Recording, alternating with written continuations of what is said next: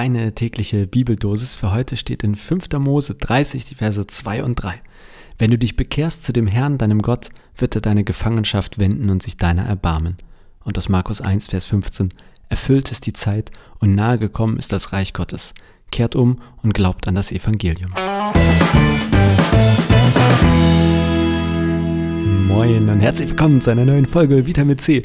Der 29.12. Das Jahr geht aufs Ende zu. Ich bin auch heute und morgen am Mikrofon und dann geht es weiter. Also bald seid ihr mich wieder los oder naja, je nachdem. Die einen freuen sich, die anderen hoffentlich auch nicht. Und heute nochmal, ich finde ein spannendes Thema, nämlich Bekehrung. Wenn du dich bekehrst zu dem Herrn und dann im zweiten Vers kehrt um und glaubt an das Evangelium. Ich finde daran schwierig, dass also bekehren oder kehrt um, das wirkt erstmal sprachlich immer nach so einer 180-Grad-Wende. Und da bin ich ein bisschen skeptisch, weil, also ja, also wenn wir jetzt mal so ein bisschen hier so, als würden wir Auto fahren, ne? Und wir fahren jetzt hier irgendwie auf der Autobahn die, und dann kommt da die Meldung, bitte wenden, also bitte wieder die gleiche Strecke, also 180 Grad zurück.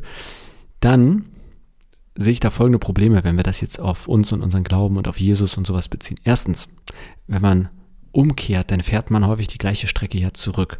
Also man kommt überhaupt nicht irgendwo hin, wo es neu ist, sondern man, also ne, da war ich ja schon. Also ich fahre jetzt quasi die gleiche Strecke wieder zurück. Und da, da merke ich so, dass es sprachlich, also irgendwie hakt das Wort umkehren und bekehren. Deswegen glaube ich nicht, dass es so gemeint ist, im Sinne von ne, 180 Grad und gleiche Strecke wieder zurück. Ähm, umkehren oder bekehren kann eine zweite Bedeutung haben, finde ich, nämlich, ähm, dass man damit ausdrücken will, man ist auf jeden Fall auf dem falschen Weg unterwegs. Wenn man irgendwie Wandern ist und so weiter, ähm, dann kann es ja auch mal sein, dass man umkehrt oder und dann eine Zeit lang zurückläuft, um wieder auf den richtigen Weg zu kommen.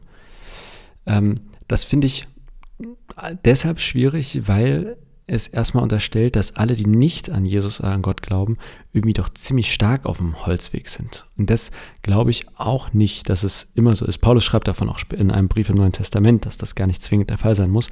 Also ähm, dieses Bekehren oder Umkehren, ich finde, das hat so was Hartes, eine harte Wende und ich glaube, das muss nicht für alle Menschen der Fall sein. Also wenn es darum geht, zum Glauben zu kommen, irgendwie zu Jesus zu finden, wie auch immer man das nennt.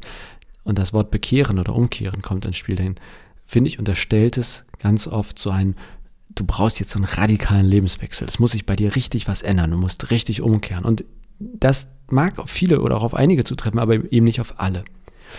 Und deswegen mag ich die dritte, ähm, für mich die, die dritte Bedeutung von Umkehren oder Bekehren, nämlich eher im Sinne eines Hinwenden, eines Orientierens. Also weniger radikal umkehren, radikal sich irgendwie in eine Richtung, also so, ne, einmal umschmeißen, sondern eher gemeint, ähm, in welche grobe Richtung wende ich mich? Was ist mein Kompass? Ergibt keinen Sinn, ne, weil den habe ich bei mir. Aber sozusagen, an, an welchem Menschen, an welcher Lehre, an welcher Lebenshaltung, wie auch immer du das füllst, orientiere ich mich grundsätzlich. Und wenn ich nämlich grundsätzlich mich erstmal irgendwo hinwende, dann muss das nicht eine 180-Grad-Wende sein, dann muss das nicht radikal irgendeine Wendung sein, sondern sich etwas zuwenden.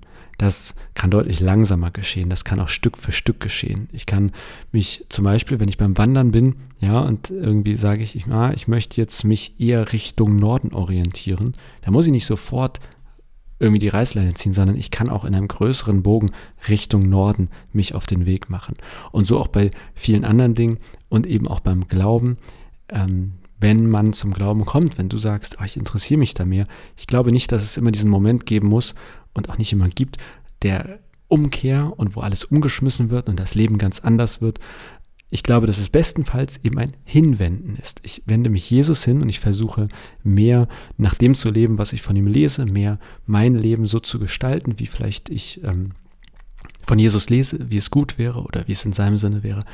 Aber ich glaube eben in den meisten Fällen, dass ein Hinwenden in deinem Tempo zutreffender ist als diese Anforderung oder Beschreibung einer radikalen Umkehr, einer Bekehrung.